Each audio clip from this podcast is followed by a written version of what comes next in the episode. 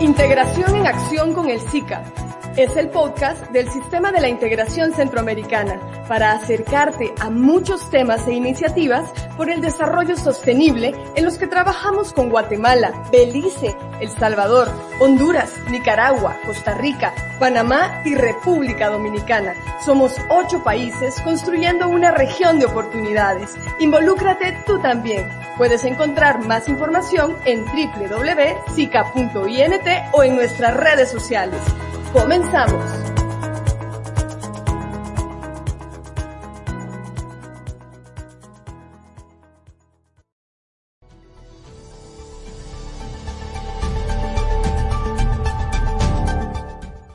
Bienvenidas a esta edición de SICA al aire en que en la que vamos a estar hablando de un tema muy importante, no solo a raíz de la emergencia que estamos atravesando por la pandemia de COVID-19, sino también porque es un tema de especial relevancia para toda la humanidad, pero principalmente para una región como la centroamericana. Vamos a estar hablando no solo de la gestión ambiental, sino de lo que significa la naturaleza, porque estamos hablando de la salud y de la vitalidad también de la naturaleza, entendiendo que de esta depende la de todos nosotros como seres humanos. Este, tengo el gusto de compartir esta tarde con Salvador Nieto. Él es el secretario ejecutivo de la Comisión Centroamericana de Ambiente y Desarrollo en el marco del sistema de la integración centroamericana SICA, a quien le doy la más cordial bienvenida a este espacio. Bienvenido, Salvador. Un gusto tenerte por acá.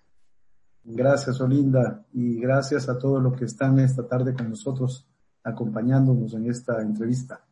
Muchísimas gracias, muchas gracias. Bueno, miren, aprovecho también porque eh, nos han estado preguntando de los otros programas que hemos tenido. Vamos a poner una imagen en donde ustedes los pueden encontrar. Todos han estado muy interesantes y como hemos dicho, no es que sean temas aislados. Estamos hablando del desarrollo de Centroamérica y todos los temas están interconectados. Allí en la página del SICA, SICA.int, en el espacio de SICA al aire, encuentran ustedes cada uno de estos programas para que los puedan ir a ver de nuevo si ese es el caso o si se los perdieron, puedan verlos. El tema de mi pyme, seguridad alimentaria y nutricional, los pronósticos económicos para la región que nos compartía el Banco Mundial, el tema también de turismo que tuvo mucho interés, en fin, una gran variedad de temas que ustedes pueden ver ahí y por eso hoy vamos a estar hablando de este que es tan importante. En realidad, eh, siempre solemos decir que la región centroamericana es una de las más vulnerables frente a los efectos del cambio climático, a pesar de ser una de las que menos contamina. Hemos escuchado también, y Salvador, tú nos puedes ampliar en este eh, aspecto, la relación que ha tenido con el cambio climático la pandemia del coronavirus también, y por qué es que no debemos ver ninguno de estos temas de forma aislada. Pero eh, empecemos por decir, Salvador, eh, ¿cuál es esa radiografía muy rápida que se hace de la situación ambiental en la región centroamericana? Sí, gracias. Eh, bueno, en realidad, como efectivamente tú estabas señalando, ya se ha señalado en diversos informes esta vulnerabilidad. En realidad, en este momento también ya habían informes previos a la emergencia que vivimos por la pandemia de la COVID-19 que nos lo decían claramente. Por ejemplo, el panel intergubernamental de biodiversidad y servicios ecosistémicos ya había dicho que era alarmante la tasa de extinción de especies de la biodiversidad que se estaba generando a nivel global. También se había dicho hace ya dos años prácticamente que para la acción climática y revertir la crisis climática que vive el planeta, es decir, en este momento nos quedan 10. Eh, lo mismo se dice sobre el tema del agua. Hay una claridad en que cada vez es menos la cantidad que eh, se precipita sobre la región centroamericana y la demanda, por el contrario, se incrementa. Entonces, todos estos problemas subyacen y eh, ya existían previos a esta pandemia que nos está afectando. En ese sentido, lo que viene a pasar ahora es un resultado de, de todos esos problemas. Digamos, la suma de todos los problemas vienen ahora y evidencian en esta vulnerabilidad. El tema de la fragmentación de hábitats, por ejemplo, aunque en un principio pareciera no ser tan relevante o tan, o tan, o tan importante frente a ese problema es una realidad y genera, digamos, esa fragmentación de hábitats, en realidad a qué nos referimos. Nos estamos refiriendo a que si antes habían paisajes y ecosistemas más integrales y más integrados, en este momento, por diferentes razones, los ecosistemas se están fragmentando. Y ante esta fragmentación, lo que se abre también es la posibilidad de un mayor contacto entre los seres humanos y la vida silvestre. Y ahí creo que ya todos saben cómo comenzó eh, este, problema, tiene que ver también con un manejo inadecuado de la vida silvestre. Digamos, yo creo que todas esas vinculaciones es importante no perderlas de vista porque son, son muy importantes. Hay otra relación que ya está bastante probada, de estudios muy recientes, eh, científicos que han señalado que hay una relación muy directa entre la mortalidad por el COVID y la calidad del aire. ¿A qué me refiero? No es que la calidad del aire per se promueva que haya más casos de la COVID, pero sí en el tema de la mortalidad, porque acuérdense también que esto está muy vinculado al tema de que eh, golpea con más fuerza, digámoslo así, a personas con enfermedades preexistentes y muchas de estas enfermedades preexistentes tienen que ver con una mala calidad del aire, el tema de la deficiencia pulmonar, el tema de la insuficiencia renal tiene que ver también con los agroquímicos, es decir, hay toda una relación donde en realidad esa vulnerabilidad y todas esas vulnerabilidades que ya existían se ven ahora magnificadas por un fenómeno que también tiene un origen natural. Y con, esta relación que tú nos empiezas a hacer, a mí me, parecía, como a todos, supongo que todos vimos estas imágenes de el antes y el después de, de las ciudades, de los países, eh, antes de todas estas etapas de cuarentena y después, y veíamos maravillados cómo los animales estaban volviendo a las ciudades, cómo ellos estaban tomando eh, los lugares que regularmente están ocupados por cientos de personas, y veíamos eso con, pues con mucha satisfacción, con cierta alegría y nostalgia también, pero a mí me parecía terrible pensar que eh, la naturaleza, eh, para poder eh, coexistir en sus condiciones normales, tenga que prescindir de nosotros. Me parecía eso una de las cuestiones más terribles porque no hemos entendido como humanidad que convivimos en una casa común que se llama planeta Tierra y los eh, pronósticos, tú nos estás mencionando cuál es la relación que hay entre las enfermedades que están eh, teniendo los seres humanos y la afectación que nosotros mismos estamos haciendo de la naturaleza. Pero, ¿cuál es la, situación de Centroamérica? Por ejemplo, si vemos ahora, eh, hay una imagen acá que teníamos de la situación esta es actual. Estos son los incendios forestales, los puntos de calor en la región centroamericana de la semana pasada. Por supuesto, han habido variantes a partir de entonces porque vinieron, gracias a Dios, las lluvias. Han habido acciones coordinadas entre los gobiernos. Honduras apoyó a Guatemala para apagar el fuego y demás. Pero Centroamérica está literalmente ardiendo. ¿Cuál es el manejo que se está haciendo? Y aquí aprovecho también para que los amigos que nos acompañan aprovechen y nos manden sus comentarios y sus preguntas en el espacio de preguntas y respuestas que tiene habilitada la plataforma. ¿Qué, piensas de todo esto, Salvador? ¿Qué se está haciendo en concreto con los países miembros para proteger y para conservar a la región? Efectivamente, en realidad, el primer llamado y la primera acción de política y de respuesta que se generó desde el Consejo de Ministros de Ambiente fue una, eh, un llamado que hizo el presidente pro tempore, el ministro Elvis Rodas de Honduras, ministro de Ambiente de, Honduras, quien emitió un comunicado en su calidad de presidente ¿no? de la comisión, donde ponía el énfasis en el tema de los incendios eh, forestales. Eh, por esa relación inicial que yo estaba realizando, a mayor cantidad de puntos de calor, los puntos de calor, y eso lo saben eh, los expertos también, no necesariamente se terminan expresando en un incendio, pero sí, digamos, nos dan una tendencia de que en esa zona puede que haya un problema. El uso de la, el tema del el mapa de, de, puntos de calor lo que sirve es como eso, un punto de atención donde lo que está reflejando es precisamente puntos de calor. Estamos, digamos, en una época caliente en la región, pero sí, digamos, el ministro de Honduras el mes de marzo emitió un comunicado llamando y obligando, digamos, a todas las personas y a todas las instituciones a tomar las medidas necesarias para minimizar y ojalá evitar totalmente los incendios forestales. Por esa relación tan directa que existe y que en este momento, con, los problemas que estamos teniendo, si se nos viniera una, una, una alerta, digamos, alrededor del tema de incendios, ese sería, digamos, un problema mayor que atender, que también incluiría la necesidad de desplazar recursos, atender esa emergencia y dejar de atender otras. Y eso también es otro de los puntos que el, Consejo de Ministros de Ambiente ya, ya, ya discutió.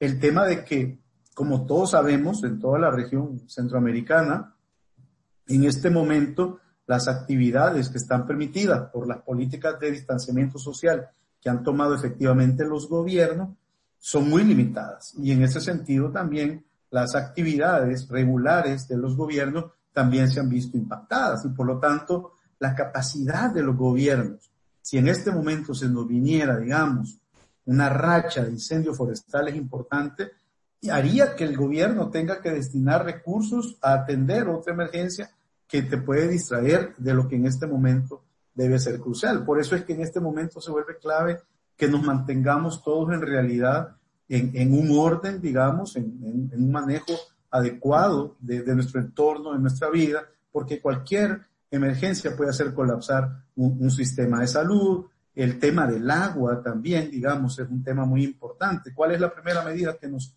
que nos piden aplicar, aparte del distanciamiento? Lavarnos frecuentemente las manos. Tú requieres agua, entonces eh, ese tipo de cosas son, son cosas que, que se deben tomar en cuenta y, y, se deben considerar. Pero por eso el tema de los incendios es uno de los temas que, que, se deben atender y los gobiernos lo están atendiendo eh, efectivamente. En realidad, eh, también vamos a ver impactos, digamos, otro tema, en el, en el tema de los sistemas de áreas protegidas. Tú sabes que la región centroamericana tiene un sistema de áreas protegidas o áreas silvestres bastante consolidados. En estos sistemas, por ejemplo, ya estamos viendo otro impacto, como se ha prohibido, digamos, o se ha limitado el acceso a los parques naturales. Hay, digamos, un impacto positivo porque muchas veces eh, la visitación, como le llaman los expertos a las áreas, es lo que termina generando, generando algunos malos manejos. Pero en este momento que está muy limitada, probablemente eso disminuye. Pero hay un impacto, digamos, directo en la capacidad de los ministerios de dar respuesta. Y es que tú sabes, nuestros amigos que están sintonizando lo saben, de que en las áreas protegidas o en las áreas silvestres, por los servicios que prestan los gobiernos, también muchas veces hay alguna tasa, alguna tarifa, algún costo de entrada. Y esos costos los gobiernos no los están recibiendo. Y esos costos eh, son de los costos que efectivamente no van a la hacienda pública general del Estado, sino que servían para resolver necesidades específicas de los ministerios de ambiente. El ministro de Costa Rica, por ejemplo, fue muy enfático en señalar que ya el impacto que estaba teniendo en el MINAE eh, la, la, la, la, disminución de esos ingresos, digamos, va a generar que también de la misma manera la capacidad de ellos de dar respuestas de política y de acciones concretas en materia ambiental se podía ver afectada.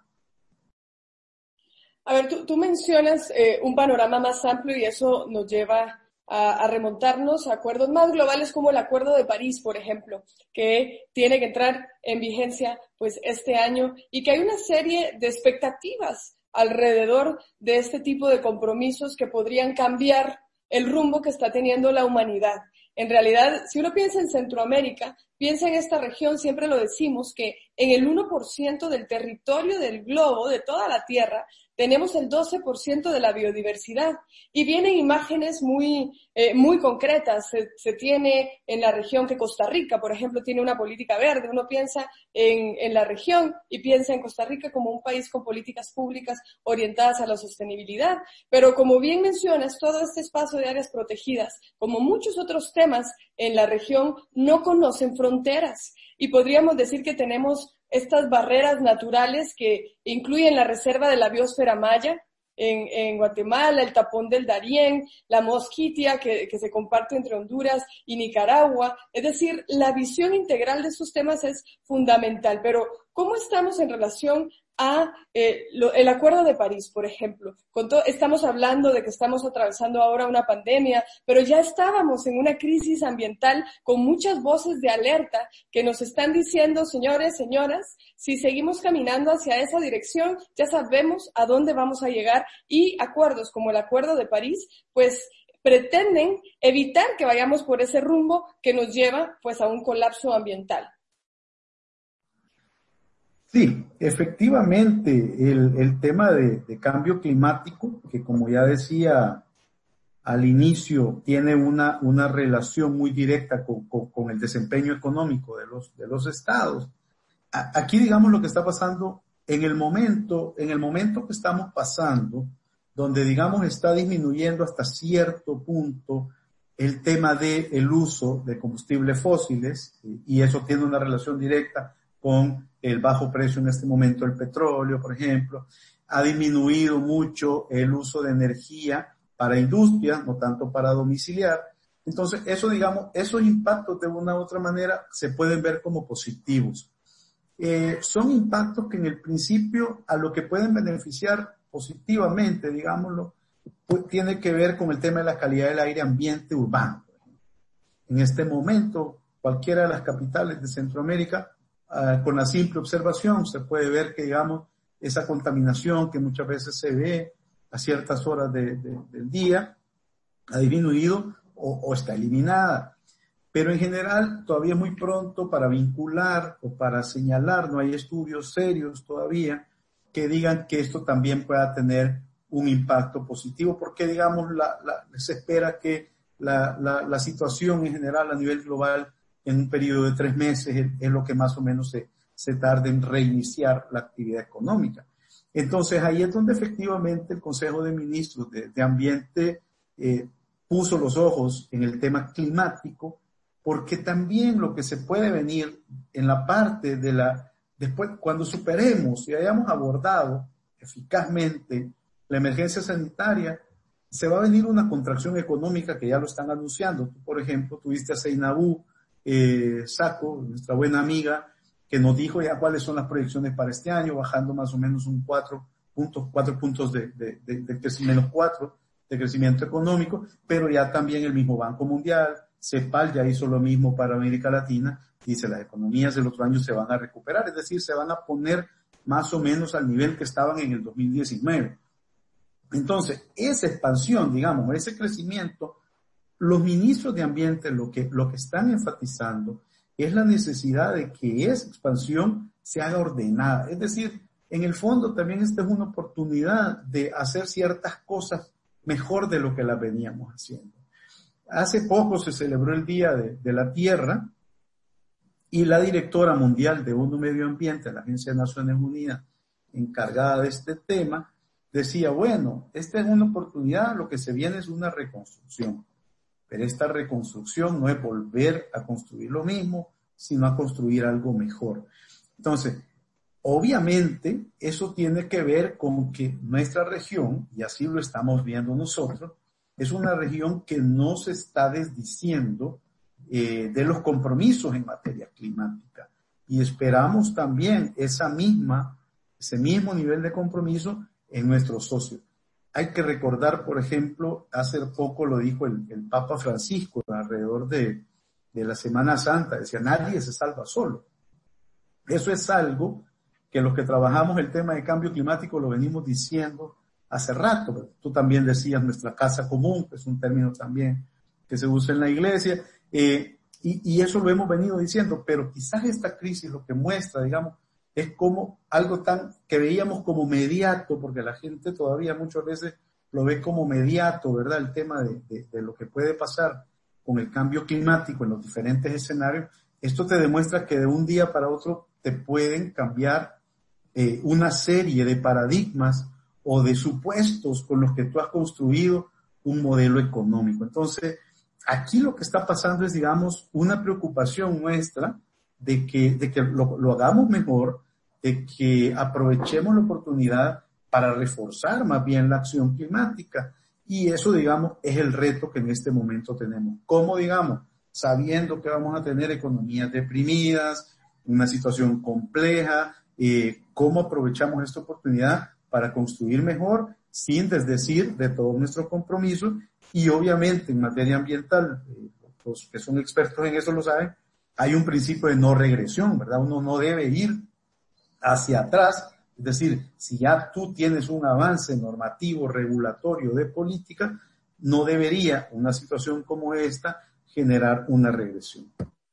Bueno, tú mencionas un tema y para poner en contexto a quienes están con nosotros, quienes nos ven a través de la plataforma, pero también en redes sociales y los canales que se están amablemente enlazando con nosotros en SICA al aire, el tema es tan importante para Centroamérica que en el marco del SICA que trabajamos cinco pilares con muchísimos temas más, pero todos englobados en cinco pilares. Uno de esos pilares es el de gestión integral del riesgo y cambio climático. De hecho, la CCAD a la que tú representas, pues coordina ese subsistema, coordina ese pilar con las instancias que eh, forman parte de él. Pero acabas de mencionar algo que también está en el ambiente en estos días y es ¿A qué vamos a regresar? ¿Cuál es esa normalidad? ¿Es una nueva normalidad? ¿Qué es lo que vamos a construir? Yo voy a pedir que me pongan por acá una imagen, porque precisamente esa es una preocupación de la región, es un pilar de la integración, lo han dicho los presidentes. El secretario general Vinicius Cerezo ayer eh, nos compartía un hilo, un tweet eh, con un hilo y nos hacía ver esto. Mira, incluso antes de la crisis, dice, hemos insistido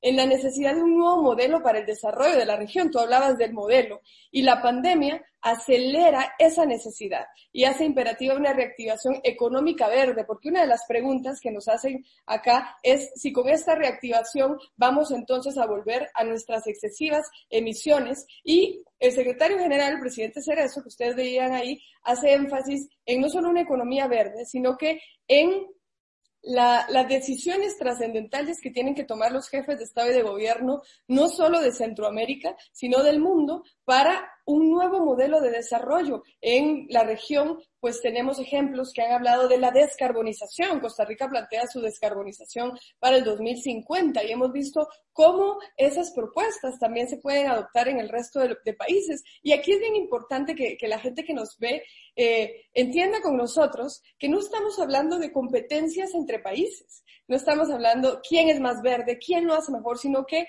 estos temas no conocen fronteras y como tú decías, no nos podemos salvar solos. Ningún país, por bien que lo haga, puede salir solito, sobre todo porque están interconectados nuestros ecosistemas y demás. Entonces, en este nuevo modelo de desarrollo, y aquí voy a ir pasándote algunas de las preguntas que eh, nos hacen, si, es si después de la emergencia vamos a poder em, tener una gestión más orientada al clima, más orientada al ambiente, cómo debería ser esa reactivación económica para que efectivamente nos permita diseñar un camino distinto y no volver en el que ya estábamos, que a todas luces había muchísimas señales de alerta que nos decían que no era el más adecuado y cuál es la posición de Centroamérica en esa discusión. Bueno, eh, aquí, digamos, yo, yo quiero arrancar con el, con el tema de origen de, de, la pandemia, que es el tema más vinculado a lo natural, ¿no? Al entorno natural. Yo creo que en realidad aquí, digamos, Centroamérica está en una posición favorable en el sentido de que, como tú ya señalabas, eh, nosotros hemos venido abogando por un nuevo modelo de desarrollo, ¿verdad? Entonces, eh, y eso, digamos, es algo, y estas cosas te dan la razón. Te demuestran que no, deberíamos seguir operando business as usual, como dicen, eh, sino, digamos, pasar a algo distinto. Eh, en la parte natural, hemos estado haciendo nuestro trabajo, digamos, tenemos sistemas de área protegida bastante bien consolidados. El tema de los corredores biológicos, que no son otra cosa más que generar esa conectividad entre áreas núcleo, que son las áreas protegidas, es un tema que también eh, sale fortalecido, digamos, desde el punto de vista de que queda bien posicionados aquellos ecosistemas en los cuales no se da esta fragmentación. El tema del el comercio ilegal de vida silvestre, que también, digamos, tiene acuerdos multilaterales, es un tema que también, eh, digamos, queda bien establecido, que la vida silvestre, digamos, eh, debe protegerse, debe eh, debe, debe asegurarse la sostenibilidad y en ese sentido también yo creo que esos acuerdos van a seguir eh, teniendo vigencia y se ven reforzados en la respuesta política.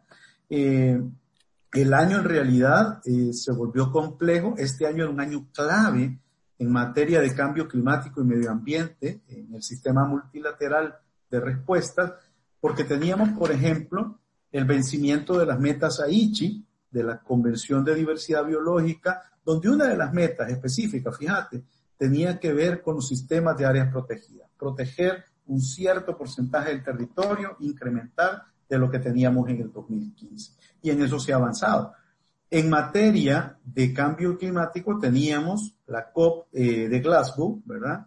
Que también debía avanzar y entregar resultados que por diversas razones probablemente no se alcanzaron en Madrid. Eh, también teníamos el Congreso Mundial de la Naturaleza, de la Unión de la Conservación Mundial, la IUCN, y tampoco se va a poder realizar. Entonces, digamos, todo este, compás de espera también va, e, e, es, importante que en esta parte todos revisemos para mejor nuestro desempeño, para que pudiéramos llegar a esos espacios globales en el año 2021 con, con un nivel de ambición elevado a la N potencia, digamos. En materia de cambio climático, eh, nosotros, por ejemplo, como región, tampoco somos una región importante en emisiones, más bien nosotros lo que estábamos apostando mucho era a la adaptación, también a medidas ambiciosas de mitigación, sin ser, digamos, los causantes del tema climático. Pero aquí, digamos, en este momento se vuelve clave lo que nosotros proponemos. No serviría de mucho que la región centroamericana se lanzara en un esfuerzo por la energía renovable y la eficiencia energética. Puede servir por un tema económico porque resulta costo eficiente, eh, pero en realidad para el impacto global, si en otras regiones más bien lo que hicieran es comenzar a emitir y aumentar el nivel del fracking, eh, probablemente eso, eso no va a tener un impacto. Entonces, de allí que nuestra posición política tiene que ser en exigir que, que, que los países que son grandes emisores eh, cumplan, cumplan sus compromisos y eleven el nivel de ambición. Con lo que veníamos teniendo, era claro que la ruta tampoco era la correcta, digamos. Primero porque en el Acuerdo de París hay, hay digamos, algunos actores importantes que no presentado contribución aún, otros incluso se han salido y por lo tanto, digamos, eh, eso tampoco nos lleva en una ruta de desempeño eficiente, pero eh, sí habían otras regiones a nivel global que estaban haciendo y que están haciendo esfuerzos importantes por, eh, por hacer de verdad, acometer una, una, una, una, una, un totalmente transformación de sus sistemas energéticos y de desempeño climático y eso sí siento yo que esos compromisos se van a mantener, se van a mantener. Aquí lo que sí se va a venir es, digamos, el tema de necesidad de generación de empleo, donde nosotros lo que tenemos que hacer, digamos, lo que trabajamos en el sector de desarrollo, es, digamos, darle la vuelta a eso y volverlo una oportunidad en el sentido de que está demostrado, y aún un medio ambiente, en un, en un documento muy reciente, estaba señalando la posibilidad que el sector ambiental tiene para generar empleos verdes. Ese, digamos, y eso es algo que nosotros ya venimos haciendo. Tenemos ahora un programa, el Fondo para el Desarrollo Verde de la región centroamericana, donde incluso le estamos haciendo un giro para promover, digamos, actividades de restauración que beneficien directamente a la persona que realiza restauración. Y ese tipo de actividades se deberían masificar, son respuestas rápidas son respuestas que siguen beneficiando al ambiente, pero también pueden tener inmediatamente un beneficio económico para las personas que van a quedar en situación muy vulnerable, grupos de mujeres, de jóvenes, verse beneficiados, digamos, porque, digamos, en esto, por lo menos a lo largo de todo este año, eh, sí se va a ver un impacto económico muy importante.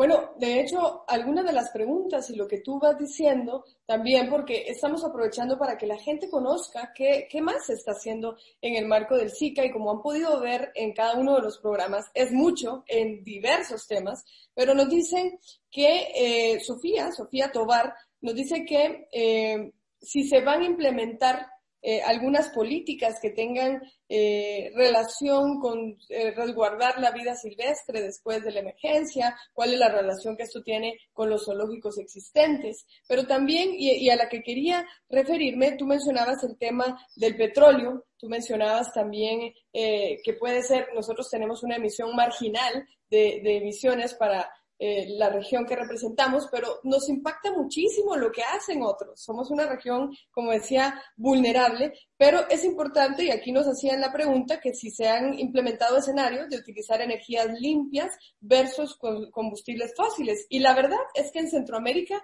el tema de las energías limpias ya es una realidad.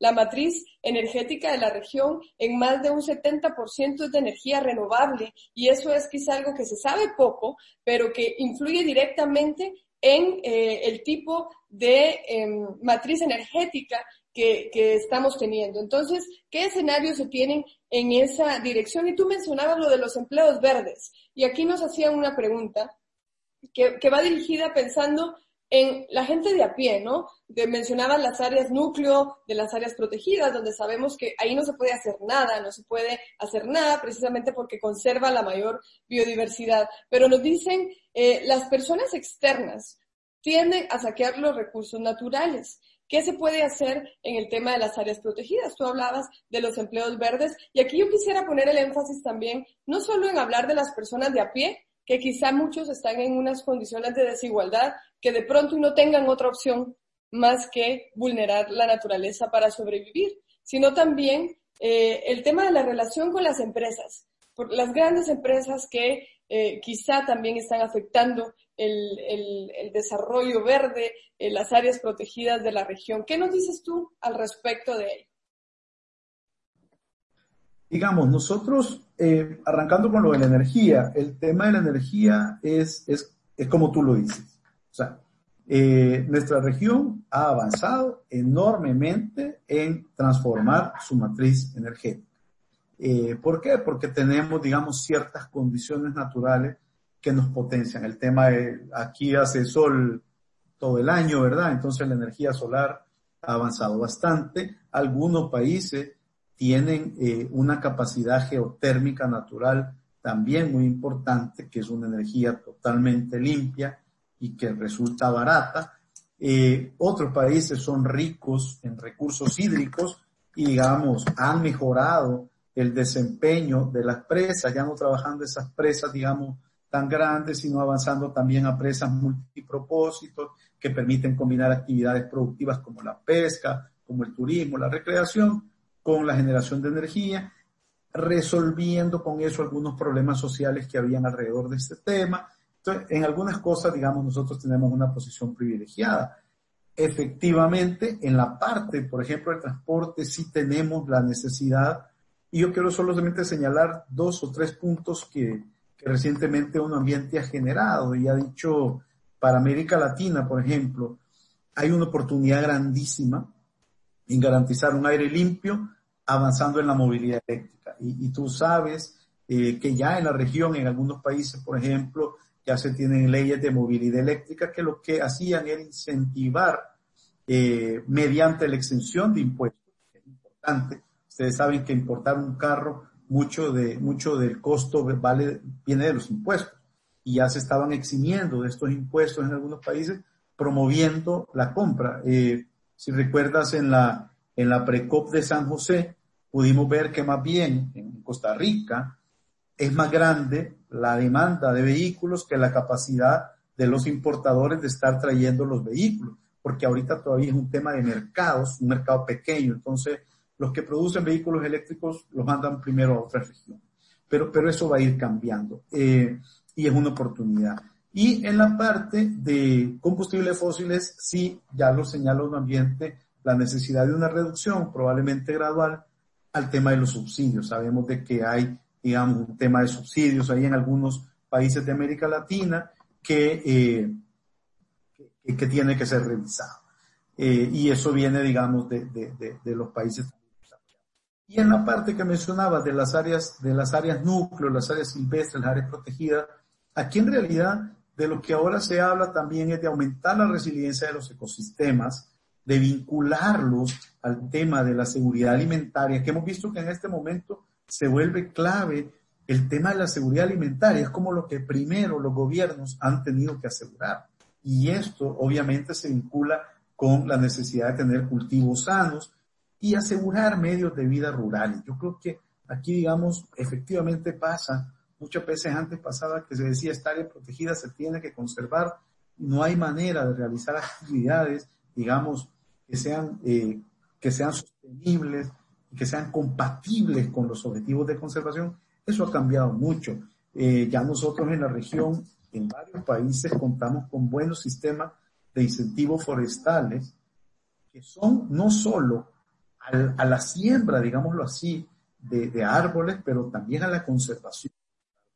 Entonces, en ese sentido, sí ya genera para, para la persona que está en el territorio un beneficio y hay programas que pagan bastantes millones de dólares al año en, en, eso, en esa actividad. Entonces yo creo que ese es el tipo de giro que los gobiernos deben de dar en el sentido de entender que lo verde es una apuesta que puede generar impactos económicos importantes, muy positivos. Digamos, es un, es un, es un sector cuya, cuyo impacto en el, eh, y que no se ha dimensionado todavía la posibilidad que esto puede generar. Veámoslo solo en el caso de Costa Rica.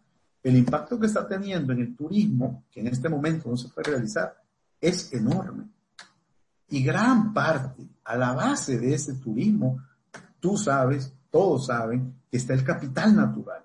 Entonces, digamos, imagínate que el turismo eh, disminuye, porque como tú dices, puede que en un momento dado eh, vamos a construir algo distinto y la nueva normalidad no necesariamente va a ser seguir haciendo lo mismo. Entonces, ¿Y qué pasaría si esa, esa vocación turística se había afectado? Habría que buscar ese capital natural también, cómo seguirlo asegurando, seguirlo manteniendo, pero de una manera que también genere los beneficios que generaba la actividad anterior. Yo creo que hace poco también hablaron sobre el turismo, deben hablar hablado con más, con más experticia, pero, pero efectivamente ese es el tipo de cosas que van a pasar. ¿Cómo beneficiamos a la gente asegurando que se preserva y que más bien volvemos a un entorno donde coexistimos, pues. Y, y, precisamente en el marco del plan de contingencia regional del SICA frente al coronavirus, se abordaron, y, esto es algo que repetimos porque es importante que, estemos informados al respecto, en, un primer, en una primera instancia, pues se abordaron los temas más en la primera línea, ¿no? Salud y gestión de riesgo, el tema del comercio, por el tema de abastecer a los países, el tema también eh, de cooperación, eh, todo, todo esto de, de seguridad, de migración, etcétera. Y nos preguntan ¿De qué va el plan de contingencia con el tema ambiental? Y tú nos puedes contar más al respecto. En realidad, varios consejos de ministros se han estado reuniendo después de, en, el transcurso de este mes, mes y medio, en medio de la emergencia, para dar sus aportes también a este plan de contingencia, que como decimos, no es únicamente atender la emergencia, sino es preparar la reactivación económica y social, ambiental de la región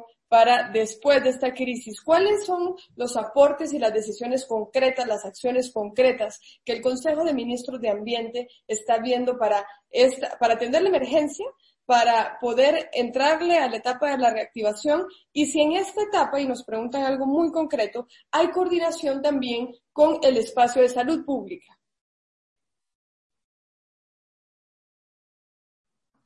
Sí, efectivamente, quiero comenzar diciendo que en la reunión del Consejo de Ministros de este mes, que, termina, eh, se emitió un respaldo en la declaración que mencionas al plan regional de contingencia, ¿no? El plan, como su mismo nombre lo dice, un plan de contingencia. Nosotros, en realidad, también, aparte de respaldar el plan, y en este momento los ministerios están volcados, digamos, a colaborar en, sus países en, los diferentes temas.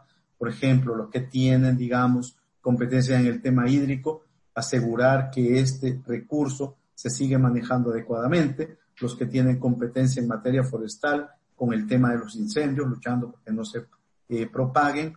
Los que tienen competencia en áreas protegidas, también asegurando la conectividad y manteniendo, digamos, la integralidad de las áreas todos los ministerios tienen competencia, por ejemplo, en desechos y hayan establecido planes de contingencia específicos para el tema de los desechos. Se está ahora, digamos, generando mayor volumen de desechos en realidad y los ministerios... Y además tóxicos. Y además... Y además están generando plásticos, digamos.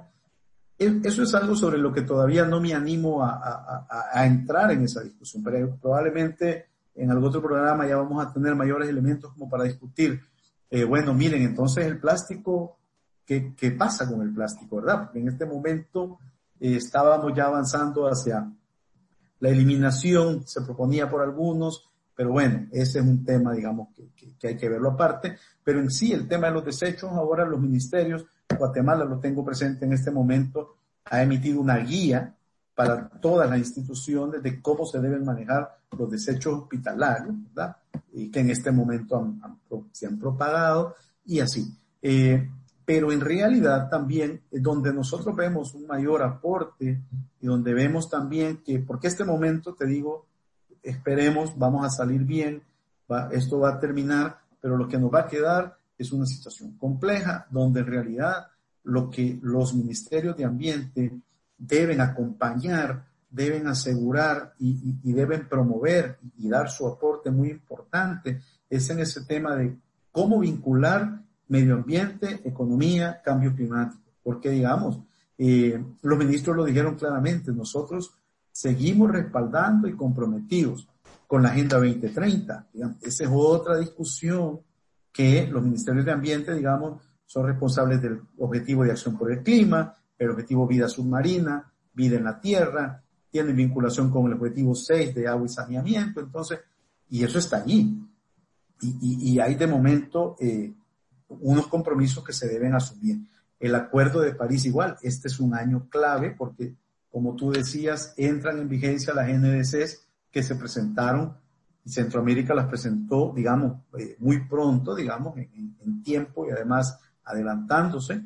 Eh, hay que hacer una revisión de esas NDC que presentamos y presentar una nueva, donde las reglas que hemos acordado dicen que no debe ser para menos, lo que se vincula con lo que te decía de la no regresión.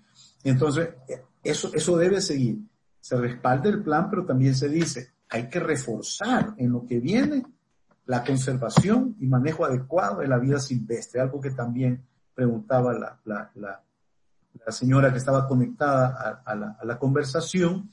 Hay que fortalecer, ese es otro mensaje fuerte de los ministros, las estrategias y planes de acción para prevenir y controlar incendios, ¿verdad? Porque está aprobada también la vinculación. El tema de medio ambiente y salud, como tú lo decías, ya tenemos una agenda previo a la emergencia donde estábamos trabajando con OPS, con oficinas que hay para la región centroamericana y los colegas de Comisca alrededor del tema de calidad del aire. Estamos empezando también un trabajo sobre la Convención de Minamata que trata sobre el uso del mercurio y el mercurio se usa en los hospitales, en algunos todavía, probablemente en la región ya no tanto, pero, es un tema también que ya tenemos en nuestra agenda. Porque aquí, y eso no lo hemos mencionado ahora, la estrategia regional de cambio climático que tenemos en el que actualizamos el año 2018, ya contempla todos esos eh, interrelaciones, esos links eh, entre el tema medio ambiente, cambio climático, salud, economía, turismo, por ejemplo. Entonces, están muy vinculados y son temas que, que, van a seguir siendo importantes y que lo que los ministros están comprometidos es a reforzar esa coordinación intersectorial a nivel nacional, pero también a nivel regional, para asegurar que las respuestas que den nuestra región no sean contradictorias. Lo que no debería pasar es que, digamos, en este proceso nos vayamos dispersos y unos arranquen apostándole a algo que es, digamos, contradictorio con lo que el otro país y con lo que la región ya se había comprometido.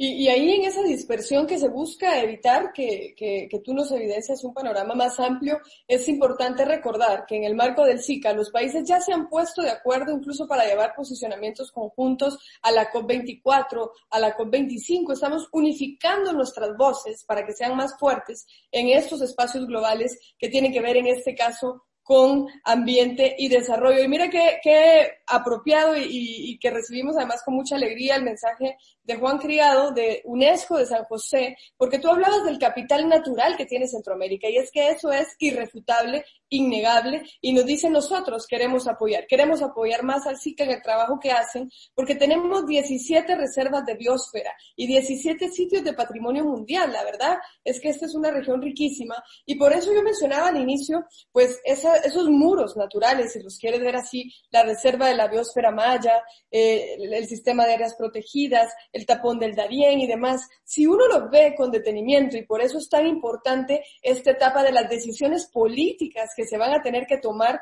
para el futuro inmediato y lo que queremos construir ese nuevo modelo de desarrollo más verde, sostenible, incluyente, porque si no se hubiesen tomado decisiones políticas que crearan, por ejemplo, la reserva de la biosfera maya hace 30 años, otra sería la realidad. Si no hubiesen decisiones políticas que crearan todo el sistema de áreas protegidas en el sur de Centroamérica, en Costa Rica, otra sería la realidad. Entonces, el énfasis sigue siendo de la voluntad política al más alto nivel para construir algo diferente. Y por eso yo hago mucha mención a este, yo, yo vi este hilo del presidente Cerezo anoche y decía, bueno, esa, ese debería ser el espíritu de una región como la centroamericana, que además algunos eh, analistas que, que son más alarmistas nos dicen, miren, si ustedes no hacen algo o si el mundo no hace algo, Centroamérica podría desaparecer en 50 años. Entonces, la pregunta aquí es, ¿cuál es el modelo que queremos tener en 30, en 40, en 50 años? Probablemente ninguno de nosotros vaya a estar aquí y eso no importa, porque los demás vienen también. Y aquí nos hacen una pregunta y me parece muy importante y es precisamente por este pico de incendios en los que estamos. Esto lo hace Imari Portillo desde Guatemala y nos dice cómo podemos los jóvenes de las organizaciones ecológicas tener más apoyo para involucrarnos en estos proyectos. Y creo que vale la pena enviar dos saludos porque además de, los esfuerzos que hacen los países miembros del SICA en toda la, la cadena de trabajo ambiental, pues tenemos socios muy importantes que eh, pues son muy comprometidos con la causa ambiental, como es el caso del gobierno de Alemania, por ejemplo, es uno de los socios más importantes en la gestión ambiental de Centroamérica y del SICA. Y en esto de los jóvenes, que yo te voy a pasar la batuta ahora, quiero enviar un saludo también a, través de Mario Pinel, que es el presidente de Jóvenes contra el Calentamiento Global en Honduras, que es una de las organizaciones más grandes en Centroamérica, que se ha organizado a nivel de voluntariado. Son más de 4.000 jóvenes que se han organizado para eh, no solo manifestar su compromiso por una región más verde, sino con muchísimas actividades que tienen que ver con estas acciones de resiliencia frente al cambio climático, que no solo se queda en Honduras, ya tenemos un acuerdo con ellos, pero Imarí nos hace esta pregunta de los jóvenes y el futuro eh, en gestión ambiental de Centroamérica. Sí, bueno, primero un, saludo al buen amigo Juan de UNESCO, que, siempre eh, está, eh, como lo dice su mensaje, muy dispuesto a colaborar con la región. Efectivamente, por ejemplo, el tema del agua es un tema también que, que, hemos estado eh, realizando diálogos sobre aguas transfronterizas con, la participación y el apoyo de UNESCO.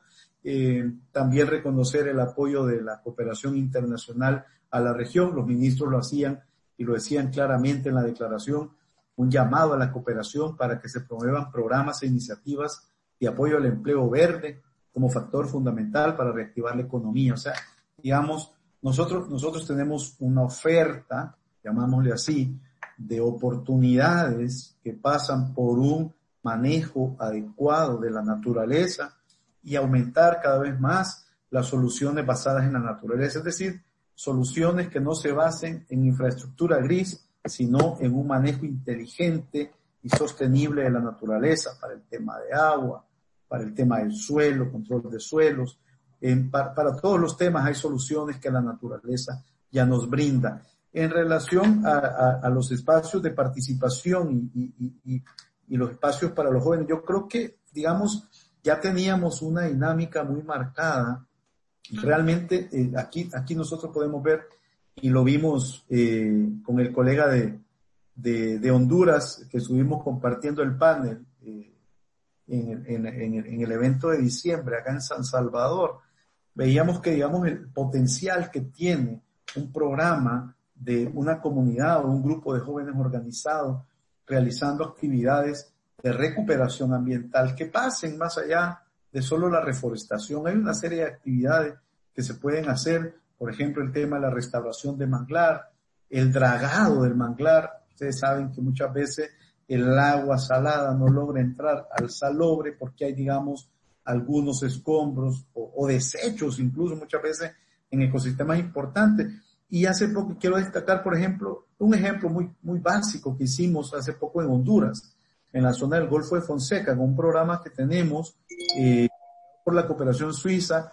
Hicimos un programa de pequeñas donaciones donde eh, por un periodo de tres meses una comunidad específica estuvo realizando actividades de conservación en el área de manglar, ¿verdad?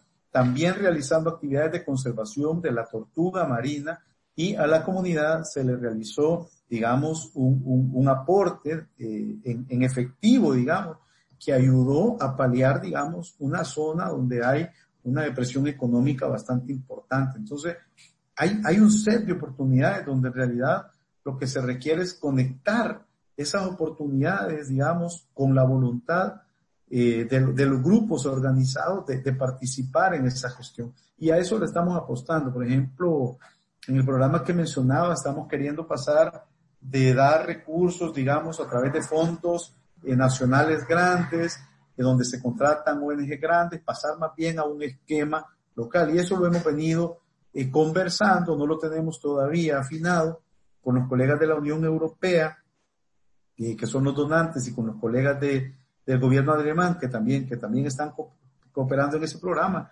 Pero ese es el tipo de cosas que en este momento la región va a requerir, digamos, cómo damos oportunidad a, a, grandes sectores de la población que en este momento van a entrar en una recesión económica y, la naturaleza está allí. Los ministerios de medio ambiente están a la disposición de eh, trabajar en esos programas y con la celeridad y flexibilidad que cada cooperante establezca, ¿verdad? Tenemos, digamos, esa capacidad de eh, elaborar programas, proyectos, y vincular esa necesidad con eh, la oportunidad que generan las soluciones basadas en la naturaleza. Bueno, mira, el tiempo se nos ha ido volando, nos faltan muchos temas que abordar, pero yo no quiero que cerrar sin que abordemos un par más. Tú mencionabas las poblaciones no solo vulnerables, sino mayoritarias también en el caso de algunos países. Y aquí eh, viene, viene este comentario. Para los pueblos originarios, para las comunidades indígenas, no existen las fronteras, como tampoco existe para la naturaleza. ¿Cuál es la relación que, que estamos teniendo con conservación y las comunidades? No solo de pueblos originarios, sino también esa gestión más local de la conservación. Otro tema también que, quiero destacar, tú decías, bueno, las decisiones basadas en naturaleza. Yo le agregaría las decisiones basadas también con el apoyo de la ciencia.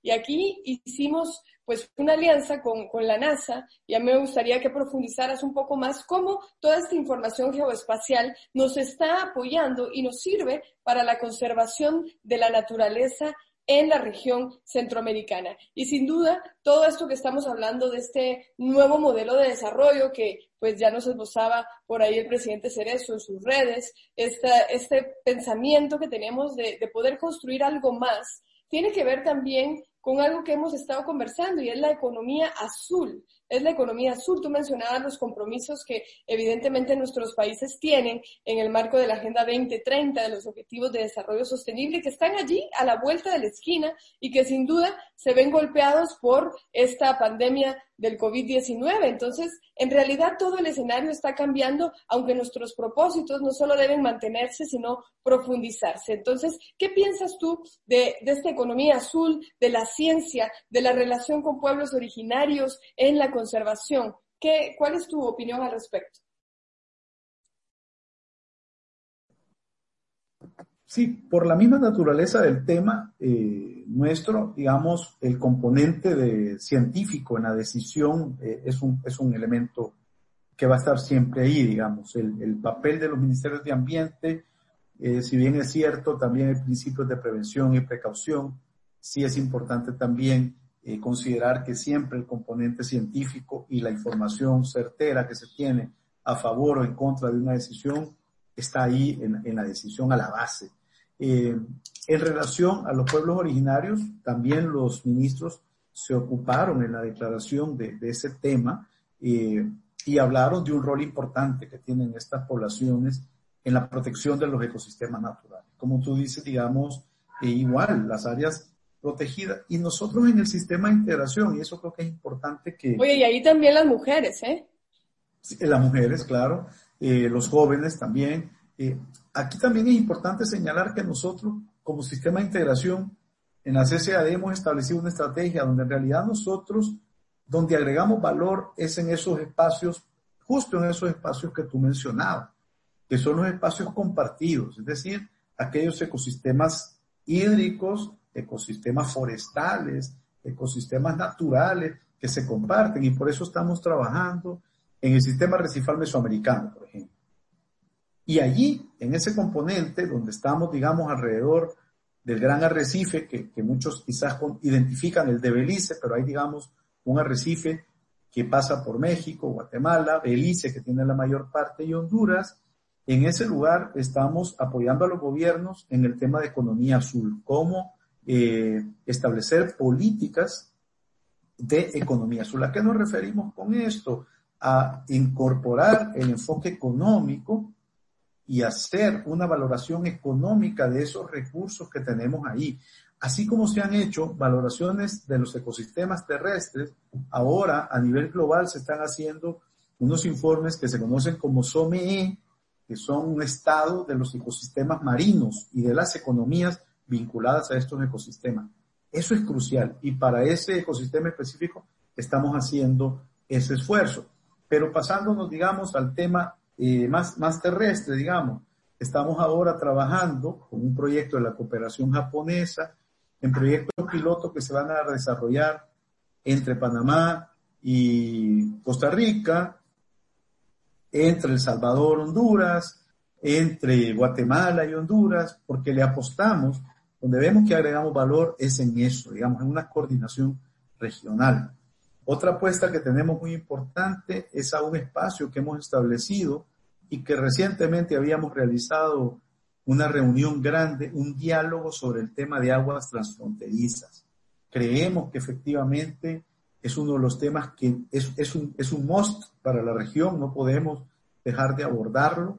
Es un tema pendiente, digamos, en ese tema le anhelamos y aspiramos a acuerdos como los que han tomado en la región sudamericana del continente, por ejemplo, acuerdos como los que tiene, y ahí, por ejemplo, estamos trabajando con UNESCO, eh, que está participando en ese espacio, porque es un, es un tema que, que no, es un impostergable la integración, como dice eh, nuestro querido secretario general, eh, don Vinicio. entonces, en esos temas yo creo que, yo creo que son, son, son, digamos, oportunidades, pero además son impostergables, son, son, son, son temas que no podemos seguir dilatando, porque lo que nos va demostrando la realidad que nos golpea, digamos, cada vez eh, con más frecuencia y con mayor intensidad, es que estos son los temas que nos podrían ayudar a solucionar eh, la, la, complejidad del sistema social, socioeconómico de toda eh, nuestra región centroamericana. Bueno, mira, ha estado todo esto muy interesante y sin duda nos quedan muchos temas que conversar, pero vamos a, a seguir compartiendo. Es importantísimo que la gente pues nos acompañe también, que todos ustedes nos acompañen en todas las publicaciones que hacemos en redes sociales, en la página web, pero sobre todo en redes sociales estamos compartiendo muchos de los avances sectoriales en las redes, pues tanto de la Secretaría General, pero también de las instancias, como en este caso de la CCAD, para enterarse de muchísimas cosas que están pasando, del trabajo que se está haciendo. Aquí están, aquí encuentran ustedes las redes sociales, tanto de la Secretaría General como de la CCAD. Este programa, por cierto, lo pueden volver a ver si quieren o compartirlo. Va a estar eh, colgado en unas horas en el espacio de SICA al aire eh, de la página del SICA, sica.int. Y ahí ustedes pueden encontrar muchísima información, no solo de estos programas, sino de iniciativas que tiene el SICA, de mucho trabajo sectorial, de qué se está haciendo en torno al coronavirus y demás. Pero, Salvador, quizá uno de, de, las cuestiones más importantes que vemos en este momento es acerca de las decisiones políticas, porque eh, todo apunta a que en este, en este momento los jefes de, de Estado y de gobierno, no solo del SICA, sino de todo el planeta, van a tener que tomar decisiones muy difíciles. Y todos nosotros tenemos algo que aportar y son esa oportunidad para evolucionar, pero si no estamos con cuidado, podríamos involucionar si las decisiones no son las correctas. Entonces, te quiera que tomar en, en, cuenta, tener en mente que nadie va a recordar quizá eh, muchas de las buenas obras que los jefes de Estado y de Gobierno hacen todos los días y que tienen en sus propósitos al tener la enorme responsabilidad de conducir un país y, y probablemente les recuerden más por aquellas decisiones que afecten a las nuevas generaciones en 10, 20, 30, 40, 50 años. Insisto, tal vez muchos de nosotros ya ni vamos a estar acá eh, yo recuerdo una anécdota que me cuentan y, y, tiene que ver con ese modelo de desarrollo, con esas, esa responsabilidad que se tiene, que precisamente hace 30, 35 años, cuando hablar del tema verde era algo pues realmente muy innovador, no era un tema que estuviera en la agenda pública, no era un tema de discusión. Y con información de la NASA se empezaron a crear estas reservas en la región centroamericana y la gente decía, bueno, pero a mí qué me importa si yo ya voy a estar muerto para dentro de 30, 40 años cuando esto suceda. Y, y es que esa es la actitud de la que debemos alejarnos. Eh, pareciera que, que nos han querido dar a escoger o hay una discusión entre economía y ambiente, cuando realmente es, es una misma discusión y, y no podemos verlas de forma separada en la gestión de cambio climático, la gestión ambiental en términos muy amplios en el marco del SICA es importante, era importante antes de la crisis del coronavirus, es importante ahora en medio de la crisis y va a ser aún más importante después en esta etapa de recuperación económica, social y ambiental. Así que les agradecemos que hayan estado con nosotros. Salvador, unas últimas palabras para la audiencia antes de cerrar este programa. Sí, gracias. Eh, no, eh, endoso totalmente lo que, lo que señalabas, creo que es un buen mensaje final. Eh, igual, digamos, nosotros eh, hemos venido trabajando con, con, NASA, con UICN, con UNESCO, eh, con diversas entidades, digamos, con la cooperación internacional, con la FAO, con ONU Medio Ambiente, que son socios, digamos, estratégicos para, para la región, y el Consejo de Ministros lo ve así. Eh, yo creo que, yo creo que también aquí perdí una pregunta, pero endoso lo que decía el, el, el colega ahí, y es un poco lo que habíamos estado diciendo, ¿no? Digamos, ¿cómo aseguramos? Y que tú hacías bien en el mensaje de cierre. ¿Cómo aseguramos que reconstruimos mejor? Yo creo que ese es un punto clave. ¿Cómo transformamos esta, espero yo, vorágine económica positiva que se va a venir en una oportunidad para que el sector verde, el sector medio ambiente, el sector azul quede mejor posicionado porque la realidad nos demuestra que eh, si no consideramos el tema ambiental en la variable de desarrollo más que como un tema lateral, eh, no vamos a estar haciendo las cosas bien. Muchas gracias a todas las personas que nos han acompañado esta tarde en este espacio. Muchísimas gracias, Salvador. Gracias a todos los que nos acompañaron. Y bueno, también queremos poner a su disposición, por cierto, el de coronavirus en la región centroamericana, en los países miembros del SICA. Eh, aquí está lo del SICA-Bot. Ustedes pueden con el código QR pues hacerle ahí una fotita y registrarse en el servicio o bien nos agregan en el WhatsApp en el 503, pues estamos en El Salvador, 22 48 88 88 y van a tener el despliegue de un menú con la información más importante en relación a la gestión que se está haciendo para administrar la crisis del coronavirus en Centroamérica. Imágenes e información tan importante como los casos, yo mencionaba, creo que tenemos esa imagen reciente de los casos de coronavirus en Centroamérica, en los ocho países miembros del SICA. Vamos a pedir que nos la pongan por ahí para que ustedes las puedan consultar. Este es un monitoreo que se hace todos los días, varias veces al día se publica, es una sistematización que se hace a través de CEPREDENAC y que se publica en redes sociales. Ahí tienen ustedes, tenemos 15.852 casos en este momento. Eh, 589 personas lamentablemente han fallecido a raíz del coronavirus, pero también 2.444 personas se han recuperado. Entonces, aquí ustedes tienen los datos y tienen la información oficial también de cada uno de los países miembros. Les invitamos a que nos sigan acompañando en estas ediciones de SICA al aire por el desarrollo de la región, confiando en que todos estemos convencidos y además trabajando desde la forma que podamos, desde el espacio que podamos, por un modelo de desarrollo más más verde, más sostenible, más incluyente, que no nos obligue a escoger entre economía y ambiente y que pensemos que la única forma que podemos existir en este planeta es destruyendo la casa común que tenemos. Muchísimas gracias. Esto fue SICA al aire por el desarrollo de la región. Nos vemos en una próxima edición. Hasta pronto.